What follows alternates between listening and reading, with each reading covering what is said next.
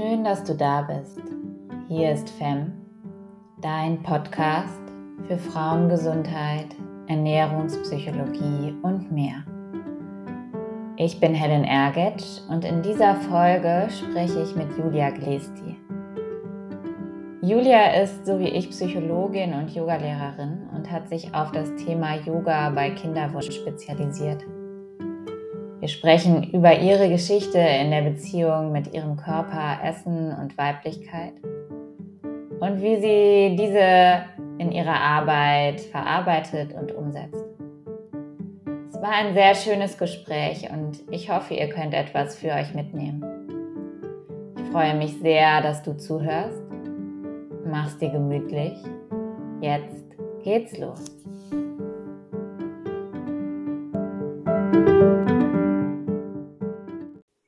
Hallo Julia, schön, dass du da bist. Vielen Dank für die Einladung. Ich freue mich sehr, hier zu sein. Ja, ich freue mich auch sehr. ähm, magst du vielleicht so ein bisschen was dazu erzählen, wer du bist und wie du arbeitest?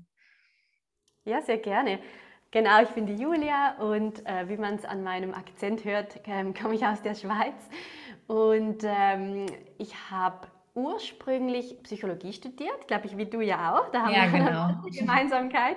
Ähm, ich habe dann aber also ich habe den Master dann in Wirtschaftspsychologie gemacht und habe ein paar mhm. Jahre in verschiedenen Unternehmungen gearbeitet und nebenbei, so seit dem Studium eigentlich, ist Yoga immer mehr ähm, in mein Leben getreten und das war so ähm, das Yoga, was, wie glaube ich, viele von uns so den, den ersten Zugang erhalten, ähm, beim Unisport, äh, Vinyasa-Yoga, Hatha-Yoga, Hot-Yoga habe ich auch, also ich habe da viel ausprobiert ja. und hat mir Spaß gemacht, so die verschiedenen Yoga-Stile in diesem Sinne, ähm, also auf den Körper bezogen, so ähm, auszukundschaften und dann habe ich ähm, selber mit meinem damaligen Partner hatten wir einen ähm, Kinderwunsch, der sich nicht erfüllt hat. Also mhm. ähm, ich habe dann nach einiger Zeit des Versuchens sozusagen angefangen halt also Abklärungen zu treffen. Ich war bei der Endokrinologin und mir wurde dann ähm, eine Unfruchtbarkeit diagnostiziert mhm. und ähm, dass ich quasi nur schwanger werden könnte mit, mit halt medizinischer Hilfe sozusagen. Ja. Und ich bin absolut nicht gegen äh, westliche Medizin, gar nicht, aber ich dachte mir halt, dass es gab so ein paar Fragezeichen ähm, mit der ganzen Diagnose und ich dachte mir, ähm, ja, dass ich zuerst schauen möchte, was gibt es da sonst noch, was kann ich selber eigentlich für meinen Körper tun. Und ja. ich muss jetzt auch so im Nachhinein sagen, dass ich eigentlich schon ja, fast schon ein bisschen geschockt bin. Eigentlich, das war eine sehr renommierte Ärztin damals und sie hat mich weder gefragt, wie ist meine Ernährung, sie hat mich nicht gefragt, wie sind meine Stresslevel. Ja. Ähm, also, ja, ich weiß noch, das Einzige, was sie mich gefragt hatte, war so, ob ich mal Drogen genommen hätte oder, oder äh, ein schlimmes Trauma erlitten hätte. Und, und okay. zum Glück konnte ich das beides verneinen, ja. ja. Ähm, genau, also ich dachte einfach so, okay, irgendwie ist, ist da noch mehr. Ich möchte da selber so ein bisschen auf Entdeckungsreise gehen, bevor ich mich dann ähm, oder bevor wir uns dann entscheiden, äh, jetzt medizinische Hilfe in Anspruch zu nehmen. Ja. Ähm, genau, und, und, und um jetzt die, die, die Geschichte ein bisschen abzukürzen, also ähm, ich, ich wurde dann ähm, unerwarteterweise auf natürliche Weise schwanger und schon bereits, wo mein Sohn dann auf der Welt war, wurde mir auf Instagram eine Werbeanzeige geschalten, wo es eben so um Feminin und Fertility Yoga ging. Ja. Ich hatte das damals noch nie gehört. Ich habe von Hormon-Yoga gehört. Das hatte ich mhm. auch eine Weile ausprobiert bei der, bei der, nach der Diagnose. Äh, war aber nicht so meins. Habe ich dann irgendwie wieder aufgehört.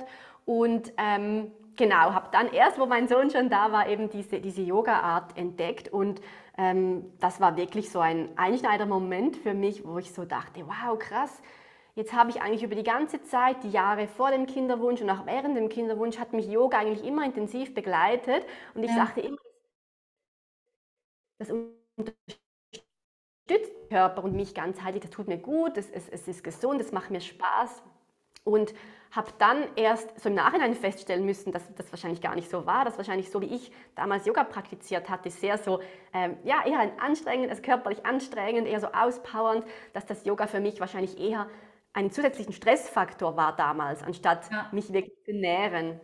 Und ja, ich habe dann die Ausbildung ähm, gemacht zur, zur Feminine und Fertility Yoga Lehrerin und habe angefangen, so YouTube-Videos online zu stellen, alles ziemlich naiv, ohne große Hintergedanken. Mhm. Und, und war dann völlig eigentlich wirklich überrascht, wo ich gemerkt habe, wie viele Frauen dass das ja eine coole Idee finden, dieses Yoga, wie viele Frauen dass es überhaupt gibt mit einem Kinderwunsch. Mhm. Und ähm, ja, und dass hier eben Yoga ein, ein wunderbares Werkzeug ist, einfach um die Frau in dieser Zeit ähm, zu begleiten. Und genau, also in dem Sinne, jetzt ja. auf meine eigene Geschichte bezogen, ich kann jetzt nicht sagen, dass, ja, ich habe Fertility Yoga gemacht und darum wurde ich dann schwanger. Also ich habe es erst quasi ja. im Nachhinein entdeckt. Sozusagen unterrichte ich heute eigentlich wirklich das, was, was, ja, was ich denke, das hätte mir damals super gut getan, das hätte mich genährt. Ähm, und, und meinen Körper mehr unterstützt als dieses ähm, hm. in meinem Fall jetzt eben so sehr herausforderndes Vinyasa-Yoga, äh, was ich damals noch praktiziert hatte. Genau, das ist jetzt einfach meine Erfahrung, ohne jetzt irgendwas ja. teufeln zu wollen, überhaupt nicht, oder zu sagen, das ist schlecht und so. Ähm, das ist einfach so mein Ansatz. Also heute unterrichte ich sehr sanftes, sehr mhm. ähm, auf Entspannung fokussiertes Yoga ähm, für Frauen allgemein und ebenso mit diesem einen Fokus auf die Kinderwunschzeit. Ja, spannend. Ja, vielen Dank. Also das äh, fand ich wirklich interessant, besonders auch, dass das so, wie das sich in deiner persönlichen Geschichte so entwickelt hat. Also ich kannte dich jetzt tatsächlich auch unter diesem Kinderwunsch-Yoga vor allen Dingen. Ich wusste gar nicht, wie viel Parallelen wir so in unserer Geschichte hatten. Aber das ist ja total ähm, schön und interessant. Können wir uns gleich auch noch ein bisschen mehr darüber unterhalten.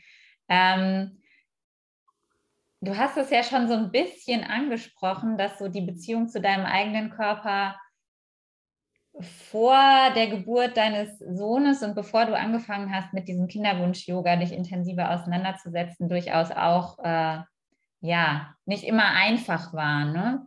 Wie, wie würdest du denn die Beziehung zu deinem Körper beschreiben in dieser Zeit? Oder vielleicht fang mal an, wie die Beziehung zu deinem Körper von deiner Jugend an war. Hast du da Erinnerungen?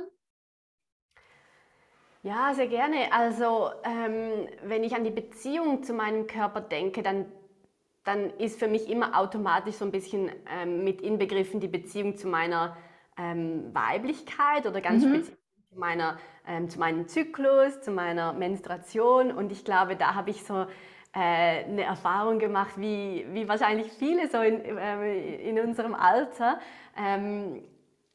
dass es immer eigentlich von Anfang an eher so als etwas Unangenehmes ähm, mhm. betrachtet wurde. Also ähm, ich weiß noch, wo ich meinen Eltern gesagt habe, dass ich jetzt meine erste Menstruation habe, da war der Ton eher so, ah, ich weiß noch, mein Vater hat so einen blöden Witz gemacht, so ab jetzt gibt es keine Jungs mehr. Und ähm, und, und meine Mama war, war, halt eher so, ja, hier hast du halt so, das sind so Tampons und Binden und so, jetzt, jetzt musst du halt leider auch dich damit also beschäftigen. Mhm. Ähm, und danach hat man eigentlich nicht mehr groß darüber gesprochen und das, also höchstens im Zusammenhang mit einer Schwangerschaft so, ähm, bloß nicht schwanger werden. Das finde ich mhm. auch im Nachhinein so sehr interessant, wie es eigentlich jahrelang ging es darum, eben auf keinen Fall ungewollt schwanger zu ja, werden. Voll. Jahrelang ja. die Pille eingenommen dann und dann, wo, wo, ich schwanger werden wollte, gemerkt so, ups, es ist ja gar nicht so einfach, wie ich mir das ja. immer ähm, vorgestellt hatte. Man kann ja gar nicht den ganzen Monat über schwanger werden. Und ähm, und, und, was ich bei mir schon sah und auch bei sehr vielen jetzt von meinen Kundinnen, ist, dass eigentlich jahrelang ähm, gar keine Verbindung mit dem eigenen Zyklus groß da ist, also eine Verbindung zur mhm. Gebärmutter, wenn man das so sagen möchte. Ähm, und dann erst wenn eben ein unerfüllter Kinderwunsch da ist, dann, dann kommt die Verbindung, aber es ist eher dann eine negative Verbindung, so warum funktioniert mein Körper nicht so, wie ich das möchte. Ja. Ähm, wir wollen ja auch immer gern alles so kontrollieren im Leben und, und ja, und das ist einfach was, was man überhaupt nicht kontrollieren kann, ja. ähm, ob es klappt mit einer Schwangerschaft oder nicht. Und genau, und ich glaube so generell jetzt ab, also unabhängig von, von Weiblichkeit, war die Beziehung so, ja, auch, ich würde fast schon sagen, so eine typische. Man probiert halt ähm, äh, Sport zu machen, sich gesund zu ernähren. Ich weiß, dass ich als Jugendliche kann mich erinnern, dass ich x verschiedene Diäten ausprobiert habe, auch wenn ich eigentlich mhm. immer generell immer schlank war, aber aber trotzdem war das so etwas, was ich mitgekriegt habe von, von meiner Mama. Sie hat immer gesagt, wenn wir irgendwo am Strand waren, war sie immer, ah, schau mal, all diese, diese hässlichen, also diese, ja, sie fand das halt nie schön, sie findet das bis heute nicht schön, so nackte Menschen. Und am Abend im Hotel hat sie immer am Abend hat sie gesagt, jetzt schau mal, jetzt sehen doch alle viel besser aus mit Kleidung und so. Also, also ich habe wirklich so das verinnerlicht, man ist eigentlich nur schön, wenn man so einen Topmodel-Körper mhm. hat. Ja sobald ein bisschen der Bauch ein bisschen weicher ist oder hier und da ein Speckröllchen, dann, dann ist es eigentlich kein Körper mehr, den man so im Bikini zeigen soll oder so. Aber ist das auch das, was deine Mutter dir vermittelt hat? War, war das Abstoßende eben, dass die Körper nicht diesem Schönheitsideal entsprechen oder war es die Nacktheit an sich? Ähm, ja, ich glaube beides. Ja, die, die Nacktheit von eben von den Menschen, die halt zu 90 Prozent nicht aussehen wie Topmodels. Ja, genau. Ja. Und, und ähm, und ich fand das auch krass. Ich habe vor kurzem, erst gerade vor kurzem mit meiner Mutter nochmals darüber gesprochen und sie ist jetzt 70 und sie hat diesen Glaubenssatz immer noch in sich, eigentlich so, dass sie von ihrer Mutter hat auch wiederum gelernt, so je dünner, desto besser. Und auch mhm. ihr wurde halt damals schon gesagt, gesagt, schau mal, deine Schwester, die ist so dünn, du hast so viel die dickeren Oberschenkel. Und ich dachte mir so, ja krass, sie ist jetzt eben 70 und sie trägt diesen Glaubenssatz immer noch mit, mit sich rum. Und zwar für mich aber auch so eine Motivation, mich weiterhin, ähm, was ich ja eh schon mache mit dem Yoga, mich mit dem auseinanderzusetzen. Auch so ein bisschen, ähm, ja, Scham abzulegen, eben indem ich über Tabuthemen spreche, wie der Kinderwunsch, ja. wie die Menstruation und ähm, ja, hoffentlich dann auch meinem Sohn einen natürlicheren Umgang mit, mit dem eigenen Körper irgendwie so beizubringen.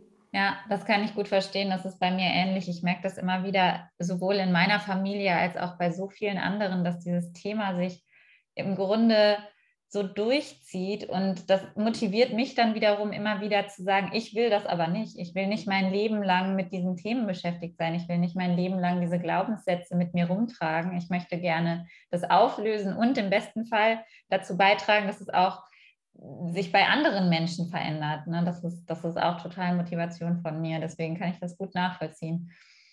Ja, voll schön. Und wie würdest du denn sagen, ähm, war deine Beziehung zu deinem Körper, bevor du schwanger geworden bist? Hast du da die Pille bis dahin genommen oder hattest du die vorher schon abgesetzt? Wie, wie war das? Mhm. Ja, ich hatte die schon vorher abgesetzt. Ich habe die, glaube ich, ungefähr sieben Jahre genommen, irgendwie so 18 bis 25 würde ich so grob schätzen. Mhm. Ähm, ich habe mich eigentlich schon länger, ich habe mich ähm, schon länger mit gesunder Ernährung, so vegetarischer Ernährung und so auseinandergesetzt. Also seit, seit ich eigentlich denken kann, ist das ein mhm. wichtiger Teil von meinem Leben. Aber die Pille war irgendwie trotzdem so was, was einfach halt ja, so dazugehört hat. Und dann ja. plötzlich hat, hat, hat sich für mich das nicht mehr richtig angefühlt. Und dann bin ich umgestiegen von der Pille auf die Kupferkette. Mhm. Weil ich damals, damals gehört habe, das, das sollte halt viel besser sein und so. Jetzt, ich habe dann erst vor ein paar Jahren ähm, in, in, einem Podcast auch gehört, dass das eigentlich auch Kupfer ist, auch, ähm, ja, kann man sich auch streiten, ob das jetzt wirklich besser ist als die Pille. Mhm. Ähm, auf jeden Fall hatte ich das dann, glaube ich, auch so zwei, drei Jahre lang und habe dann eben erst gemerkt, dass, dass mein Zyklus total unregelmäßig ist oder ganz ja. abwesend, dass ich gar keine Eisprünge habe und ähm, ja, ich weiß, ich, ich weiß natürlich bis heute nicht, wo, war das durch die Pille ausgelöst worden oder war das schon, ähm, also meine, eben die Endokrinologin hat dann gemeint, wahrscheinlich wäre, es, wäre das genetisch, was mhm. aber irgendwie auch nicht sein kann, weil es war, bei mir war es ein Östrogenmangel und ähm, ich hatte ja in der Pubertät weibliche, also ich habe einen weiblichen ja. Körper und ja. das wäre ja nicht, wenn, wenn ich von Anfang an kein Östrogen gehabt hätte. Also ähm, genau, da waren viele Fragezeichen. Ähm, ich glaube, ich hoffe, so wie es im Moment aussieht, dass bei mir dann die Schwangerschaft schon, das hört man ja noch oft, dass es so ein bisschen den Körper resettet. Also mhm. seit ich ähm, die Periode wieder habe nach, nach der Schwangerschaft, ist, ist der Zyklus eigentlich sehr, sehr regelmäßig. Mhm. Und ähm, ja, genau. Und wie war damals deine Beziehung zum Essen? Hast du da auch ähm, Diät gehalten oder eher so ein restriktives Essverhalten gehabt? Oder wie war denn da, da dein Umgang mit dem Thema Essen? Vor der Schwangerschaft meinst du? es? Ja, genau, vor der Schwangerschaft. In dieser Phase, wo du eben auch keinen Zyklus hattest oder sehr unregelmäßig.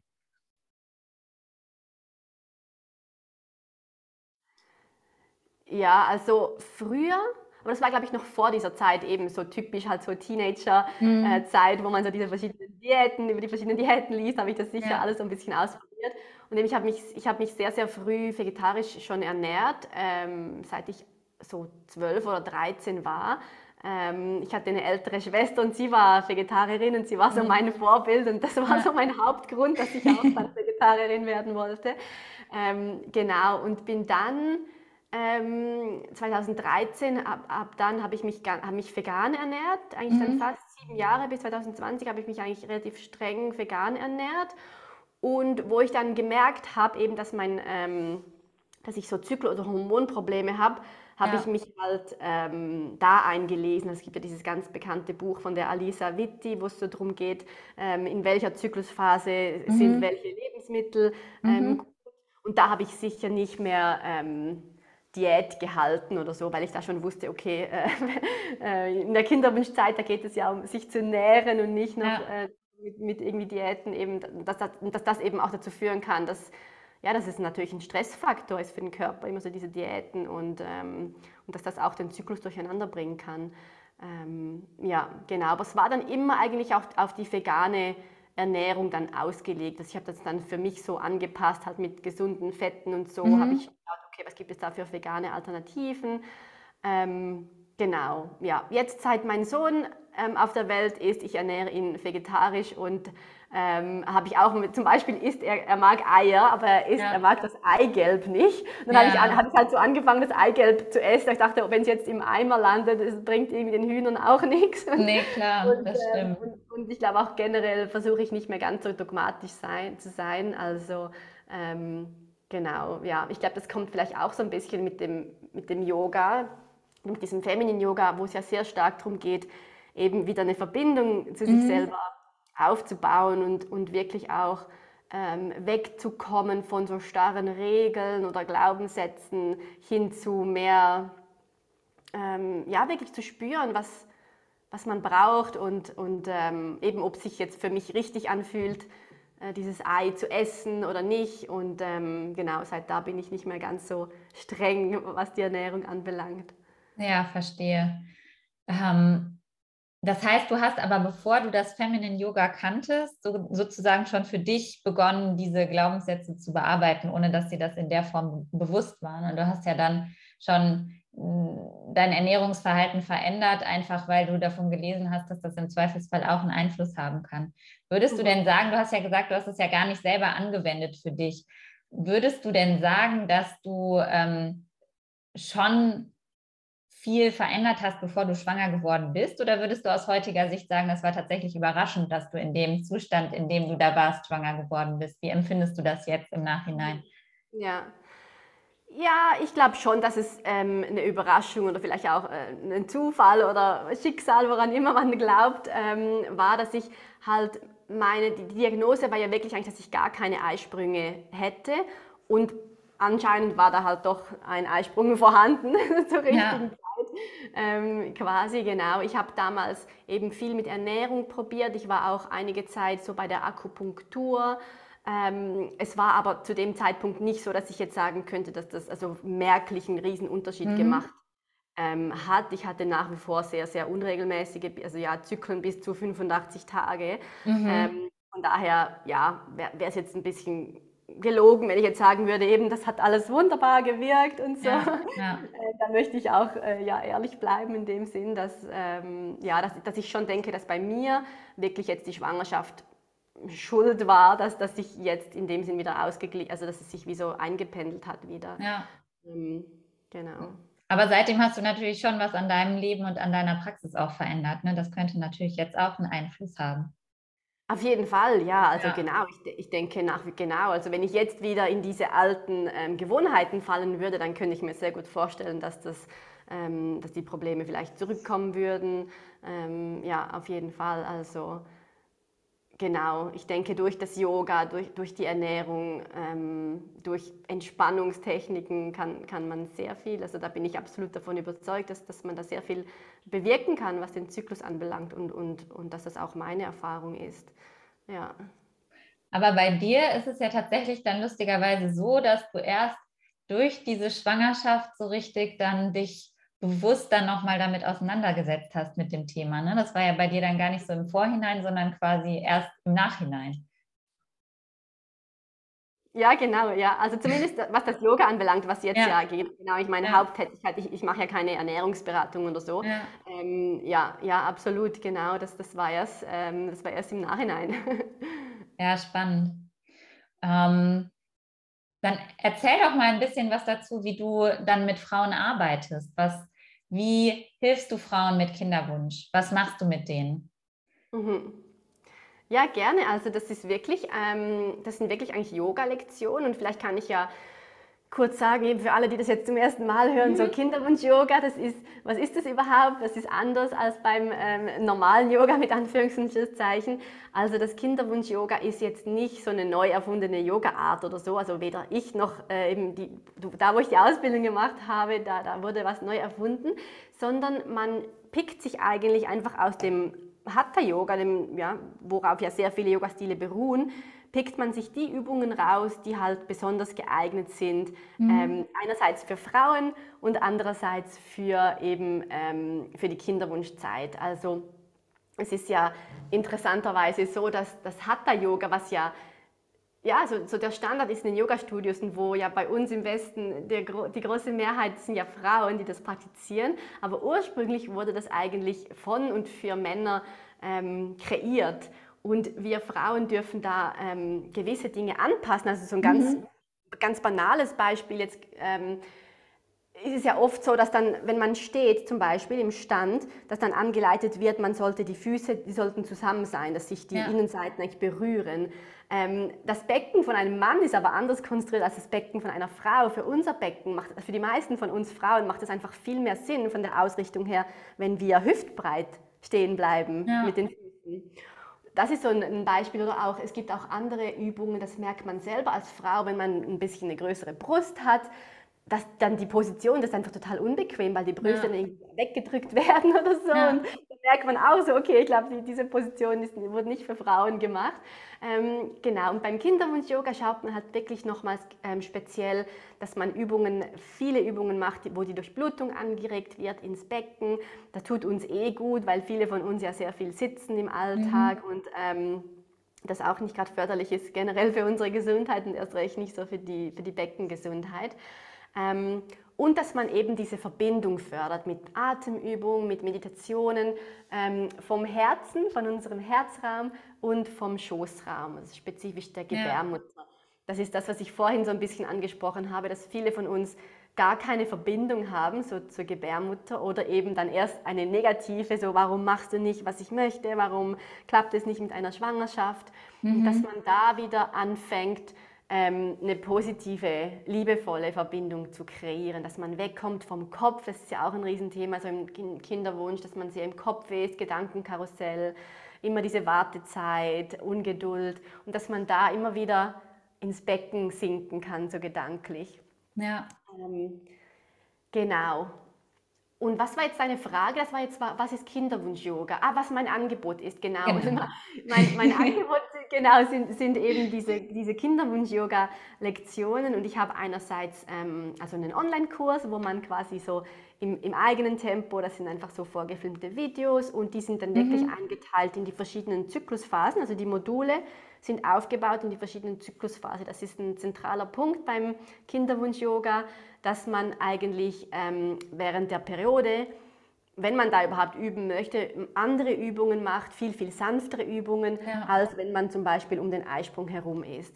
Ähm, und das kann man auch anpassen, wenn man jetzt in einer Kinderwunschbehandlung ist, um wirklich den Körper optimal ähm, zu unterstützen und natürlich auch so ja, diese Ganzheitlichkeit, die Seele und eben die Gedanken beruhigen und ähm, genau, das ist so das eine, was ich anbiete. Und das andere ist ähm, so eine Mitgliedschaft, wo mhm. wir dann ähm, wöchentliche Lektionen über Zoom haben, also so Live-Lektionen.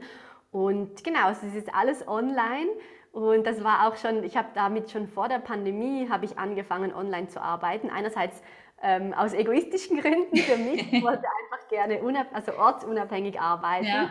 Ähm, und Andererseits dachte ich halt auch schon, dass das Sinn machen könnte für das Kinderwunsch-Yoga, weil es ein Tabuthema ist, weil gerade wenn man vielleicht ähm, irgendwo in einem kleineren Ort wohnt, nicht möchte, dass man jetzt so sich outet, quasi, ich gehe jetzt in eine Kinderwunsch-Yoga-Lektion. Ja. Ähm, und das ist einfach, ja, es wird, es wird sehr, sehr, es ist hier im deutschsprachigen Raum ist das Kinderwunsch-Yoga noch relativ unbekannt, also dass man, ähm, ja, dass man mitmachen kann, ganz egal, wo man eigentlich ist. Und was natürlich hat sowohl Online-Yoga als auch ähm, Yoga vor Ort, beides hat, hat große Vor- und Nachteile. Und ich glaube wirklich, was beim Kinderwunsch-Yoga online ein Vorteil ist, ist, dass man halt in den eigenen vier Wänden ist. Es geht ja, ja sehr stark um die Stressreduktion. Das ist ein großer Fokus vom Kinderwunsch-Yoga. Ja. Und ähm, gerade wenn man in einer Kinderwunschbehandlung ist, hat man oft schon sehr viele Termine, ist sehr getaktet durch externe eben Kontrollen, Arzttermine. Und dann das Yoga nochmals einen zusätzlichen Termin, wo man irgendwo hingehen muss. Ähm, wo man in einem anderen Umfeld ist, in einem Yoga-Studio. Und ich glaube, da ist es, kann es sehr, sehr vorteilhaft sein, wenn man zu Hause ist. Man kann sich selber eine Kerze anzünden. Man ja. ist im Schlapperlook, wenn man möchte. Bei mir ist es wirklich auch so, dass die, die meisten Frauen haben die Kamera ausgeschaltet. Mhm. Ähm, mein, mein Ansatz beim Yoga ist nicht so, dass ich die Frauen korrigiere. Kann, sie können mhm. eigentlich nichts falsch machen, außer ähm, sie machen was, was, was, was, ihnen schmerzt natürlich, was ich immer ja, wieder betone, machen nur das, was dir gut tut. Und wir machen eben, es ist ein sanfter Yoga-Stil, also ich, ich mache jetzt keine Kopfstände oder sonstige Übungen, wo man sich groß ja. verletzen könnte ähm, mit den Frauen. Genau. Ja, also es ist im Grunde, es ist jetzt nicht so ein, ein ganzheitliches Kinderwunschprogramm, es ist so Anführungs- und Schlusszeichen, es ist nur, ähm, nur Yoga, aber ähm, ja, ich kriege wunderschöne Rückmeldungen, wie, wie das eben so begleiten kann, einfach im Alltag, äh, wie das immer wieder beruhigen äh, kann, wie, wie man sich wieder zentriert und neue Hoffnung schöpft und neues Vertrauen in, in den eigenen Körper, in den Lebensweg, den man geht. Und ähm, ja, genau, so ist meine Ja, sehr schön. Sehr, sehr, sehr schön. Ja, das klingt auf jeden Fall sehr gut, vor allem weil ich finde, dass das ja eben ein Ansatz ist, der nicht nur zum Thema Kinderwunsch passt, sondern der eigentlich grundsätzlich wieder zurück in den Körper führt und zu mehr Weiblichkeit einlädt, was ja total schön ist.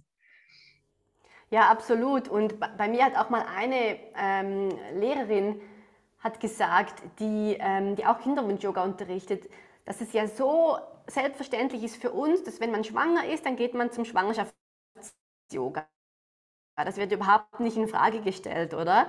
Aber eigentlich ist es ähm, bei für uns Frauen für alle Lebenslagen so, eben beim Kinderwunsch kann man schauen, ähm, was tut mir jetzt besonders gut, äh, wenn man eben mit dem Zyklus irgendwie arbeiten möchte, dann später natürlich auch so Perimenopause, Menopause. Also ähm, wir gehen halt durch diese Phasen durch äh, ja. als Frau und klar, je mehr wir mit uns verbunden sind, desto, desto mehr spüren wir, was, was für ein Yoga brauchen wir in, in, in der Zeit und was, was tut uns wirklich gut. Und ähm, weil wir es auch jetzt schon so ein paar Mal erwähnt haben, so ähm, zu spüren, was einem gut tut. Das, das sagt man ja immer so leicht. Das sagen auch viele so, mach nur, was dir gut tut. Aber ja. manchmal, wenn man sich da wirklich mal hinsetzt und so überlegt, okay, was tut mir denn jetzt eigentlich gut? Manchmal ist es gar nicht so ähm, leicht, das überhaupt zu wissen oder, oder, ja. oder für sich herauszufinden. Das finde ich auch noch, ähm, ja, noch spannend eigentlich. Auf jeden Fall. Ich glaube, das Problem ist ja oft, dass wir so sehr von uns entfernt sind, dass wir gar nicht mehr wahrnehmen können, was wir eigentlich fühlen. Ne? Es ist schon eine Herausforderung, überhaupt wieder in dieses Fühlen hineinzukommen. Das ist ja, das ist ja erst was, was wir wieder lernen müssen. Und ähm, ich finde auch, dazu lädt Yoga auf jeden Fall ein und das passt in jede, in jede Lebensphase. Ja, absolut. Und ähm, bevor wir die Aufzeichnung gestartet haben, hast du uns ja durch eine wunderschöne kurze Meditation geführt, um so ein bisschen anzukommen. Und nur schon das, das, das braucht nicht viel Aufwand, aber zwei, dreimal am Tag innezuhalten, ein paar Minuten ähm, zu meditieren oder einfach den Vögeln draußen zu lauschen oder dem Regen oder einfach so ein bisschen runterfahren, weil ich merke das bei mir, ich, ich falle manchmal auch noch in dieses Muster, dass ich von morgen früh bis abends spät immer irgendwas am Machen bin. Und ja. wenn ich gerade Pause habe, dann checke ich kurz die Nachrichten oder Social Media und, und dann merke ich ihm so, oh, stopp Julia, du bist wieder so in diesem Dings drin, in dem Film. Ja. Ähm, mach mal kurz Pause in ein paar Minuten. Und, und nur schon das hilft mir, um wieder zu spüren, so okay, jetzt war ich den ganzen Tag im Kopf, wie, wie fühlt sich eigentlich gerade mein Körper an? Ähm, wo ist er eng? Wo fühlt er sich weich an? Was will er vielleicht gerade für, für zwei, drei kleine Bewegungen, so ja. Dehnübungen, die ich kurz machen kann? Das ist schon mega kraftvoll. Es braucht nicht äh, stundenlanges Yoga üben dafür. Nee, ich finde, das ist allerdings auch was, was man lernt, wenn man ein kleines Kind hat. Weil man einfach keine Stundenzeit hat, äh, muss man einfach das, dasselbe in ein paar Minuten auch schaffen. Und bei mir ist es ganz ähnlich. Ich, ich versuche das auch immer so am Ende des Tages, wenn mein, äh, wenn mein Mann dann mit unserem Sohn zusammen ist, mir so ein paar Minuten zu nehmen, um einfach zu schauen, wie fühlt sich mein Körper an. Oft mache ich dann nur so Katze-Kuh, einfach um in den Körper anzukommen, um zu spüren, welche Bewegungen fühlen sich gut an, was brauche ich. Brauche ich jetzt schnelle Bewegung? Brauche ich langsame Bewegung? Brauche ich überhaupt Bewegung? Oder brauche ich gerade Ruhe? Und dieses in den Körper fühlen, das ist was ganz, ganz Wertvolles, äh, finde ich auch. Und es braucht nicht viel Zeit. Es braucht keine lange Praxis, um das zu machen. Es sind im Gegenteil eher die kleinen Momente, das finde ich auch. Und andererseits ist es auch so, dass mein Sohn mich aber auch im Alltag immer wieder daran erinnert, innezuhalten, weil der noch so ähm, achtsam ist. Wenn ich mit mhm. dem im Garten bin, der guckt sich jede Blume an, jede Ameise, jede Biene, alles ist interessant. Und dann merke ich oft, wie unachtsam ich bin, dass ich das alles gar nicht mehr wahrnehme, dass ich immer im Kopf schon beim nächsten To-Do bin sozusagen und denke, okay, ich muss jetzt noch das machen und ich muss jetzt noch das machen und dies und jenes. Und da erinnert mein Sohn mich auch tatsächlich immer wieder dran, dass äh, ähm, das wieder zu tun, innezuhalten und wieder bewusster zu sein. Ja, das kann ich nur bestätigen. Ich, ich erwische mich manchmal auch dabei, wie ich so, ja, schon ungeduldig bin, auch mit, mit, mit meinem Sohn und irgendwie so, komm, jetzt lass uns doch möglichst schnell X erledigen und dann merke ja. ich aber, man, also klar, manchmal muss es sein, weil dann hat man irgendwie einen Termin, wo man, äh, wo man hin muss, aber oftmals merke ich auch, es ist absolut einfach so eine Gewohnheit von mir, möglichst alles irgendwie schnell und effizient zu erledigen. Manchmal haben wir überhaupt keinen Zeitdruck und dann denke ich auch so, okay, Julia, chill's mal, er kann ja. hier diese Schnecke jetzt beobachten. ja, es ist echt, echt ähm, interessant, ja. Ja, aber ich glaube, das ist halt, äh, es ist ein Prozess, glaube ich, wieder dahin zu kommen. Und das ist halt gut, wenn man in dem Moment so bewusst ist, dass man merkt, oh, ich bin jetzt wieder so in diesem äh, alles schnell machen zu müssen, alles abhaken zu müssen, statt einfach mal sich Zeit zu lassen und Ruhe zu nehmen. Ne? Das ist, glaube ich, immer wieder ein sich erinnern, ein immer wieder zurückkommen, weil das in unserer Welt so stark vorgegeben wird, dass wir immer weitermachen müssen, dass es immer den nächsten Punkt auf der Liste gibt, der abgearbeitet werden muss, dass es tatsächlich die ähm, einfach eine Aufgabe ist, sich davon bewusst zu distanzieren, sich da rauszunehmen und immer wieder zurück zu sich selbst zu kommen. Ja, absolut. Hm. Ja. Hm, was würdest du denn jetzt anderen Frauen raten, die einen Kinderwunsch haben? Außer natürlich äh, Kinderwunsch-Yoga bei dir zu machen. Aber was wäre so dein dein Ratschlag an, an Frauen? Wenn es eine Sache gäbe, die du den Frauen sagen könntest. Hm, also ist natürlich super individuell. Ähm, generell finde ich es immer schwierig, so allgemeine äh, Tipps oder Hinweise zu geben, weil wir einfach so unterschiedlich sind. Und wie du sagst, eben mit dem Yoga, ähm, natürlich bin ich absolut überzeugt vom Yoga, sonst würde ich das nicht so, ähm, nicht so anbieten. Und ich würde nicht unbedingt mal nur sagen, dass es jetzt Kinderwunsch-Yoga bei mir sein muss. Natürlich, es kann generell Kinderwunsch-Yoga ja. sein oder eben auch es kann generell Yoga sein, wenn man äh, total gerne ins Studio geht. Ähm, auf jeden Fall, also ähm, das auf jeden Fall zu tun und vielleicht einfach mal wirklich sich hinzusetzen und zu überlegen, eben wie ähm, wie ist gerade im Moment so eben, was, was macht man schon an Bewegung, was macht man an ähm, Entspannung ja. und was tut einem eben gut? Hat man Lust auf Yoga? Hat man Lust ähm, vielleicht eher auf was anderes, was so achtsam ist und meditativ? Äh, möchte man vielleicht eher Spaziergänge in der Natur unternehmen oder ähm, ja, was nährt einem? Ich mag dieses Wort so, nä also nähre, ja. nähre dich. Die Kinderwunschzeit ist wirklich eine Zeit, um dich zu nähren und auch, es sollte dich nicht auszehren. Oder ich meine, du kannst, es muss nicht heißen, dass wenn man ähm, im Kinderwunsch ist, dass man dann nur noch alles mega sanft und so macht. Klar, Sport ist gesund, da sind wir uns alle einig. Und ähm, gerade in der Follikelphase darf es auch mal was sein, wo man ins Schwitzen kommt, wo man sich auspowert. Aber ganz generell, so als grobe Regel würde ich wie sagen, schau, dass dich der Sport oder die Bewegung oder eben auch so diese Achtsamkeit, dass, ich, dass es dich nährt und dass es dich mm. nicht auszehrt. Ja. Ähm, Genau. Und dann eben, glaube ich, auch, es passt gerade schön zu dem, was wir gerade jetzt vorhin besprochen haben. Ähm, es sollte nicht, für was auch immer du dich entscheidest, es sollte nicht ein zusätzliches To-Do sein auf deiner Liste, so, okay, jetzt muss ich auch noch ins Kinderwunsch oder jetzt muss ich auch noch hier äh, im Wald spazieren gehen, ähm, sondern wirklich, dass es ähm, Freude bereitet und dass man lieber kleinere Einheiten macht im Alltag, anstatt so einmal die Woche eine Stunde irgendwie irgendwas trainieren geht, was auch immer das dann ist. Also lieber ähm, jeden Tag zehn Minuten meditieren, was Achtsames machen oder einfach auch nur schon zwei, dreimal am Tag aufstehen, ein bisschen die Hüften kreisen. Das kann auch schon mega gut sein, um einerseits in den Körper zu kommen, in die, in, ja, ins Becken zu sinken und dann aber auch eben mit diesen Kreisbewegungen die, die Durchblutung sanft anzuregen mhm. Ähm, ja, also wirklich, dass man eher sich auf kleinere Einheiten fokussiert, als äh, länger nichts zu tun und dann äh, zwei, Wochen, zwei Stunden am Wochenende irgendwie irgendein Training absolviert. Genau. Ja, sehr ja, schön. Das würde ich, das würde ich raten.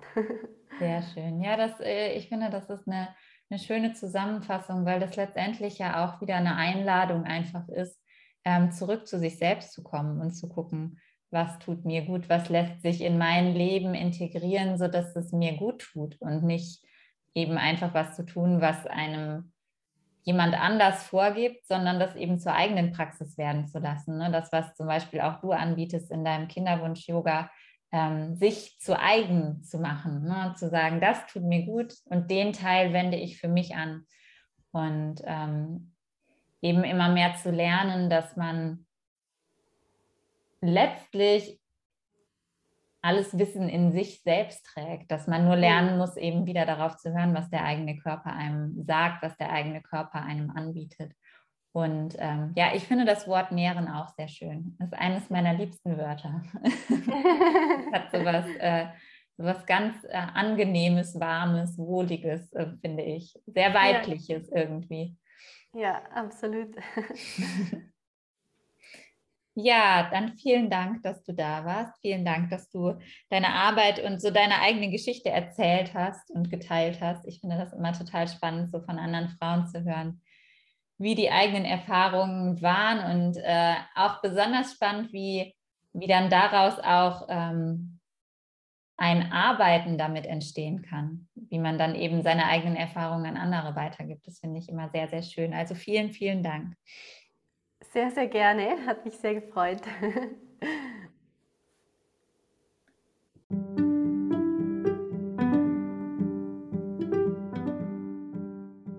Vielen Dank fürs Zuhören und schön, dass du da warst. Ich liebe diesen Austausch mit anderen Frauen und bin sehr dankbar, das an euch weitergeben zu können, weil ich glaube, dass dieses Teilen von Erfahrungen wahnsinnig heilsam ist uns allen sehr viel geben kann. Wenn du mich und meine Arbeit unterstützen möchtest, dann teile die Folge gerne mit anderen oder hinterlass mir eine gute Bewertung. Das hilft mir sehr. Ich freue mich, wenn du weiterhin zuhörst. Bis bald.